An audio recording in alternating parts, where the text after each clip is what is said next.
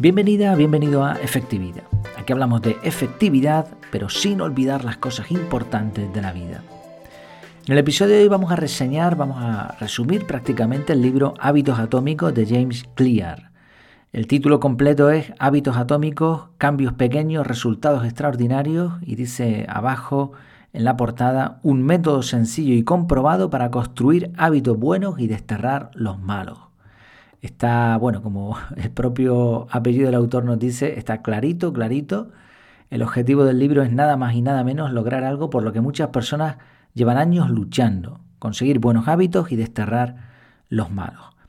Aquí el matiz o el envoltorio más bien sería lo de hábitos atómicos, hábitos pequeños pero potentes.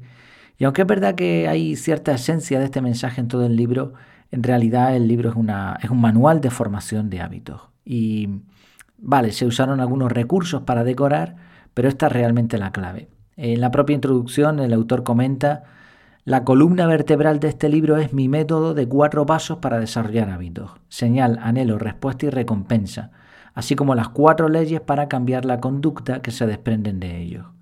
Los lectores que cuenten con conocimientos de psicología tal vez encuentren similitudes entre estos términos y los que maneja la teoría del condicionamiento operante. Este es un libro súper citado por otros autores, el marketing que se ha hecho con él ha sido extraordinario y además es un libro que realmente es bueno para muchos lectores, imprescindible en el desarrollo personal. Vamos a hablar primeramente de lo que es el aspecto y contenido del libro y después ya hablaremos de las ideas y citas clave. En primer lugar, como la mayoría de estos libros está escrito en inglés, traducido al español, pero la traducción cada vez está siendo más, más natural, diría, menos estricta. Y aparte el lenguaje que James utiliza es muy sencillo, por lo que resulta un libro fácil de leer. No es un libro largo, tampoco excesivamente breve, tiene un tamaño promedio, un tamaño medio y además adecuado, porque es verdad que la clave, el esquema del libro se podría escribir en un par de páginas, pero está bien que se desarrolle, que se explique y que se decore para mejor entendimiento. De hecho, es uno de los libros donde más anotaciones he realizado. Y esto me indica que había poca paja dentro, a diferencia de otros libros. ¿eh? Algo que lo hace muy dinámico es que al comienzo de muchos capítulos se usa una historia breve. No se alarga demasiado en las historias, esto me gusta, y a continuación se aplican y se presentan las técnicas. Como en todos los casos en donde se utilizan historias, algunas están cogidas con, con pinzas y Y bueno, tienen su aplicación, pero evidentemente este es un recurso que se utiliza para amenizar el contenido y que a mucha gente le gusta bastante. Lo que es el conjunto de la teoría en sí, como decía, la clave del libro no es amplia, así que todo lo que se explica está relacionado y es por eso que el libro realmente se lee en poco tiempo. Eso sí, como es un libro realmente un manual, conviene repasarlo frecuentemente si queremos aplicar correctamente las técnicas presentadas. Empieza el libro con una introducción y una historia sobre el autor. Después se dedican varios capítulos a presentar la base de los hábitos atómicos, ese 1%, como veremos después. Y a continuación ya hay una sección para cada una de las cuatro leyes. Y finalmente una extra con tácticas avanzadas. Termina el libro con una breve conclusión, una lista enorme de agradecimientos que me llamó bastante la atención también utiliza algo que he visto en algunos libros recientemente, que es esto de poner enlaces a su página web, donde amplía algunos temas, eh, cosa que realmente, bueno, está bien porque no hace el libro demasiado extenso, pero al final el objetivo del autor es evidente, que vayamos a su página y compremos sus recursos. Además del texto también hay algunos gráficos que ayudan a visualizar y entender ciertos conceptos y otro punto a favor de la redacción es que tiene un resumen de cada capítulo y esto te ayuda a afianzar los contenidos. Muy bien, el aspecto, el contenido, el esquema del libro está bastante bien hecho. Vamos a hablar de las ideas y citas clave. En primer lugar, bueno, la primera parte del libro se centra en demostrar qué es esto de hábitos atómicos y por qué es tan potente el concepto. Para lograrlo, eh, el autor habla de la mejora continua del 1%. Las historias que cuenta están bien, pero en la práctica es difícil constatar o calcular, demostrar de alguna manera que los cambios que se, se producen son del 1%. ¿Cómo calculas eso? No? Habla de un equipo ciclista mm, y de ahí sale la frase del 1%, pero realmente esto es una forma de representarlo. Es simplificar de forma excesiva, resultona para hacer la idea más vendible. Y aunque la base es correcta, en teoría, mm, si cada día aplicas un pequeño cambio mejor, a largo plazo vas a conseguir mejoras increíbles. Eh, vale, pero es simplificar mucho. Por eso creo que lo importante del libro no es esto. Esto es pues, eso, un, un envoltorio. Obtienes lo que repites y además pasado cierto umbral similar a una meseta, que lo llama meseta de potencial latente, los resultados se disparan, con lo cual no, ni siquiera se puede cumplir eso del 1%, porque hay etapas en la mejora de, un aspecto concreto en la vida en donde nos, nos quedamos estancados o incluso volvemos hacia atrás un poco. Entonces tú puedes hacer más por mejorar, pero la cantidad, el porcentaje de mejora, eso es muy relativo. Recomienda usar sistemas, dice arregla los sistemas y los resultados se arreglarán por sí mismos. También se enfatiza, y esto me gustó, esta parte psicológica de que no hay que cambiar lo que somos, sino lo que hacemos, porque somos los resultados de nuestros actos repetidos una y otra vez. Por eso las pequeñas mejoras continuadas en el tiempo llevan a grandes resultados. Hay un gráfico en donde se explica, dice, si logras ser un 1% mejor cada día durante un año, terminará siendo 37 veces mejor al final del periodo. Pero ya digo, esto es una, simplificación que no hace honor al libro, que a mucha gente le gustan este tipo de cositas así, pero realmente si nos vamos a poner en plan estricto no tiene, no tiene sentido del todo. Además, ni siquiera es la mejor forma para cambiar, ni la más rápida. Eh, a veces, como hacen los japoneses con el concepto Shinkansen, hay que tirar todo abajo y empezar de cero. Así, la mejor estrategia es una combinación entre Kaizen, que de ahí viene lo de la mejora continua del 1%, y Shinkansen, que es reformular las piezas grandes. Dejas la esencia, de eso viene del tren, del tren bala, sigue siendo un tren bala, pero totalmente diferente, ¿no? De todo el libro, si me dijeran de quitar algo sería esta sección, pero también entiendo que es la parte más comercial. Incluso hay una contradicción evidente entre la idea de cambios pequeños repetidos en el tiempo con lo que después se explica como por ejemplo veremos de cambiar de amigos para eliminar un mal hábito. Y evidentemente cuando tú cambias a los amigos de tu infancia, por ejemplo, porque son malas compañías, y eso te va a permitir quitarte un mal hábito de encima, eso no es un 1%, ¿no? ni muchísimo menos. Bueno, pasados estos primeros capítulos comienza la parte interesante. Lo primero que se explica es la formación de hábitos que se divide en cuatro. Señal, anhelo, respuesta y recompensa señal, anhelo, respuesta y recompensa. Todos los hábitos pasan por estas cuatro fases en ese orden.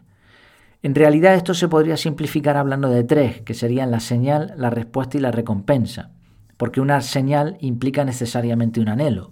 Si no, no la podríamos considerar una señal en sí misma. O sea, entra mucha información constantemente, por la vista, por el olfato, por el tacto, por donde quieras. Eh, pero todos no son señales de formación de hábitos solamente las señales que implican un anhelo, una necesidad, un problema.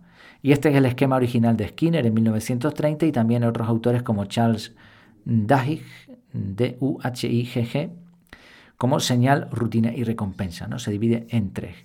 No terminé de entender, no, creo que no lo explica el autor, eh, por qué hace esa división entre eh, señal y anhelo, Incluso él después simplifica estos cuatro, estas cuatro partes en dos fases, que sería una el problema, señal más anhelo, y otro la solución, respuesta más recompensa. Es decir, tenemos un problema, estamos estresados, por ejemplo, y hay alguna señal de ese, de ese estrés y buscamos una solución, que puede ser fumarte un cigarrillo, drogarte o una emoción fuerte, o lo que sea. Entonces, eh, así se forman los hábitos. Vale, matices aparte, llegamos a, la clave del libro, que son las cuatro leyes para formar un hábito, y aquí ya vemos la coincidencia entre cuatro y cuatro. Hay una ley para cada fase. Para la señal, hacerlo obvio. Para el anhelo, hacerlo atractivo. Para la respuesta, hacerla sencilla. Y para la recompensa, hacerla satisfactoria. Y a su vez, estas cuatro leyes tienen como un contrario, son inversiones que servirían para eliminar un mal hábito hacerlo invisible, hacer las señales invisibles, hacerlas poco atractivas, el anhelo, hacerlas difíciles, la respuesta, y hacerlas insatisfactorias, que sería la recompensa. Y a partir de aquí el libro ahora ya se centra en explicar paso por, paso las cuatro leyes y sus inversiones. El esquema está muy bien montado porque ataca todas las fases de un hábito y este sería básicamente el resumen rápido del libro. Cambia el entorno para facilitar los buenos hábitos e impedir los malos. Hay un estudio que, te lo dice todo. Se cita eh, un estudio entre soldados estadounidenses que se hicieron adictos a la heroína en Vietnam. Adictos a la heroína, una de las drogas más potentes de las que se tiene constancia, súper adictiva. Yo cuando eh, donde nací en Madrid, en aquella época había mucha heroína en la calle y era tremendo ver los resultados de esta droga. Es una de las peores drogas que ha inventado el hombre.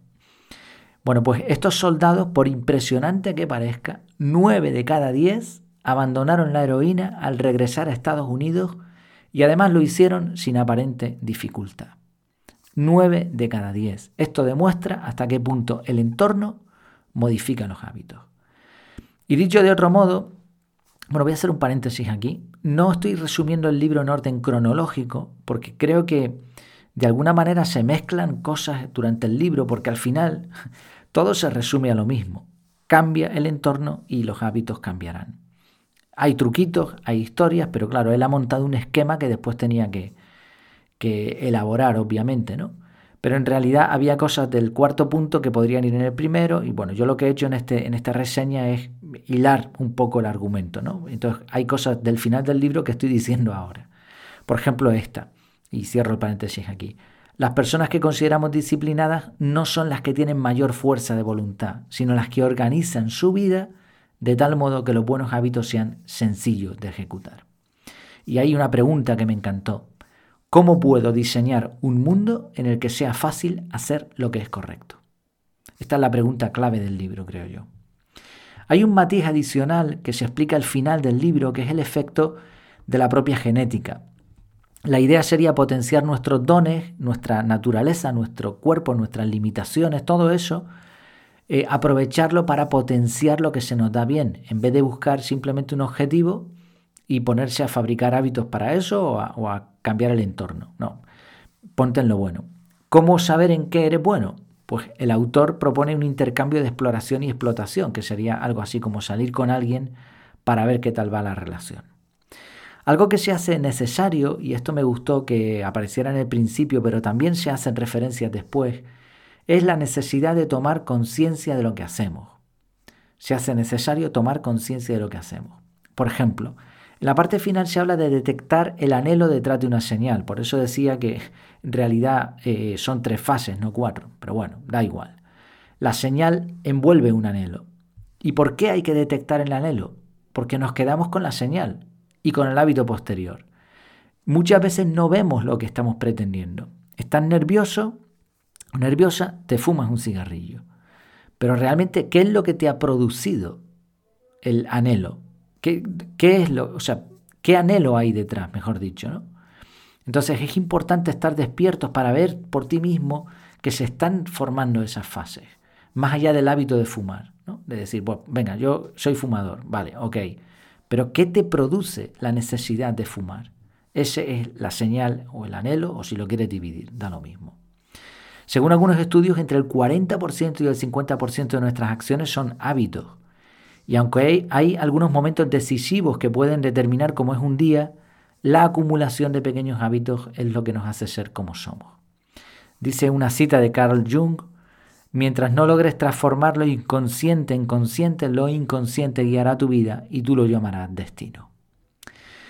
A la vez que se van analizando las diferentes leyes, se dan ideas interesantes como el registro de hábitos para controlar cómo estamos progresando, yo recomendaría aquí simplemente tener una lista de los mejores hábitos que quieres mantener y revisar, bloquearte un poco de tiempo el fin de semana para revisar cómo te está yendo. Se da importancia a la planificación, incluso se sugiere, aunque no lo llama así, pero prácticamente lo, lo dice, bloquear tiempo. Y se habla del concepto de intención de implementación, que es que cuando uno pone por escrito y es específico sobre lo que quiere hacer, cómo lo va a hacer, cuándo y por cuánto tiempo, aumentan muchísimo las posibilidades de éxito. Por eso en el método CAR decidí que las tareas e incluso los principios y otras muchas cosas deberían ir con bloques de tiempo y no simplemente en listas que, pues a saber si se cumplen o no. Otro truco interesante es el del efecto Diderot aplicado a los hábitos. Él lo llama acumulación de hábitos y básicamente se refiere a relacionar un hábito que ya tengas con uno que quieras implementar. Por ejemplo, después de beber agua por las mañanas, voy a hacer esto otro. Incluso después habla de los rituales y las repeticiones. Se explica muy bien lo de la dopamina. Este punto está muy bien. Hay un estudio que se menciona que me dejó impactado. Dice que los ratones recibieron una poderosa dosis de dopamina cada vez que metían la nariz dentro de una caja. En pocos minutos, los ratones desarrollaron un anhelo tan fuerte que empezaron a meter la nariz dentro de la caja 800 veces por hora. Es increíble. Y esto lo hace la dopamina. Me recordó a cómo los seres humanos miramos el móvil, no sé si 800 veces al día, pero un montón. Y la idea es que la dopamina, que al final lo que hace es predecir un resultado deseado, se anticipa al resultado deseado, es la verdadera responsable de potenciar un hábito. Para aprovechar este efecto, lo que podemos usar es la técnica de acumulación de tentaciones, que es darnos un premio cuando hayamos logrado repetir una acción provechosa. A esto se le llama también el principio de Premack. Las conductas más probables reforzarán las conductas menos probables. Y también hay una frase aquí que dice, lo que se recompensa se repite, lo que se castiga se evita. Así de sencillo, ¿no? Son las reglas del condicionamiento básico. También se explica muy bien la cuestión del sistema de retorno inmediato. Tenemos un problema, bueno, hay varios problemas a la hora de implementar hábitos. Uno es que valoramos las cosas de forma comparativa con las opciones que tenemos. Y por eso casi siempre gana el móvil, porque es sencillo y te da recompensa. Pero también valoramos las cosas por su recompensa inmediata y no pensamos en el medio o largo plazo. Lo que es recompensado de manera inmediata se va a repetir. Esto James Clear lo llama la regla cardinal del cambio. Y dice lo que es castigado de manera inmediata se evita. Por eso hay que añadir placer a los buenos hábitos y un poco de dolor inmediato a los hábitos que no traen recompensas a largo plazo. Se habla de los rituales, esto ya lo mencioné, la regla de los dos minutos y también se menciona que es mejor hacer poco que no hacer nada, porque lo que, lo que queremos evitar es romper la cadena. Esto hay una, metodología para hábitos que, que es esa, no rompan la cadena. Entonces, tienes que iterar, iterar, repetir hasta que la conducta se convierta en automático. Fallar una vez es un accidente, fallar dos veces es un nuevo hábito. ¿Cuál es el problema? Y esto el autor aquí no da soluciones. El problema es que la repetición es tremendamente aburrida. Y yo lo veo, lo veo en la academia, lo veo en los contenidos que realizo, en mis propios hábitos, y es que la gente se cansa muy, muy rápido de siempre lo mismo. Tienes que añadir novedad, tienes que meter cosas nuevas, y es lo que estoy procurando, ¿no? Y en mis propios hábitos tienes que poner algo diferente, tienes que progresar, medir, tienes que buscar formas de que ese aburrimiento no, no te coma la cabeza y al final termines por dejar el hábito. ¿no? Decía Maquiavelo, esta frase también me encantó, los hombres desean novedad a tal grado que aquellos a quienes les va bien desean un cambio tanto como aquellos a los que les está yendo mal. y bueno, ya digo, no propone soluciones a esto, pero mm, eh, ahí está, es automatizar y lo que dice James es enamorarse del aburrimiento. Pero creo que se pueden buscar algunas técnicas, cambiar algo sin cambiar el hábito, ¿no? Añadirle, quitarle cositas, variarlo un poquito y hacerlo atractivo, parar de vez en cuando. Contrario a lo que decía él de no romper la cadena, a veces viene bien una paradita. Bueno, hay que eh, combatir este aburrimiento. Creo que como se ha podido ver el libro da para mucho. Es uno de los libros más prácticos que he leído tiene un esquema sencillo, explicado con la extensión adecuada, sin demasiadas florituras, usando recursos variados como historias, estudios, alguna comparación, gráficos. Evidentemente, cambiar los hábitos, eh, conseguir los buenos y eliminar los malos no es tan sencillo como parece. Ha habido mucha gente que ha leído este libro y, no por eso son ahora súper, o sea, gente con super hábitos, ¿no? Ni mucho menos. Principalmente porque la clave está, eh, y, quiero repetir esto porque creo que es la clave, la clave del libro, el, punto más importante, el entorno. El entorno. De hecho, si tú te cambias de país, mm, cambias de amigos y de profesión, vas a cambiar de hábito sin haber leído ni este libro ni nada absolutamente al respecto sobre la formación y la eliminación de cambios. Pero claro, ¿quién puede hacer eso sin despeinarse? ¿Quién puede hacer eso sin tener pues un montón de fricción? Por eso eh, el libro está bien, te da algunos trucos, pero esta es la parte fundamental. ¿Recomiendo el libro? Sí, totalmente. Es una lectura agradable que te enseña muchas cosas, pero ya no solo como lectura, que la disfruté y, y es que me comí el libro, o sea, fue muy rápido, Así que sí, lo recomiendo como lectura, por supuesto, pero también como uno de esos manuales que deberían estar ahí, como su propio nombre indica, manual, ¿no? Manual, a mano, a mano para repasar de vez en cuando. Dejaré el enlace del libro con más opiniones y reseñas por si le quieres echar un vistazo, pero ya digo, es un libro de verdad que me ha, me ha encantado y que tenía muchas ganas de, de hacer un resumen, ¿no? una reseña de él y de tomar notas porque me parece extraordinario. Pues muchas gracias por tu tiempo, por tu atención y hasta la próxima.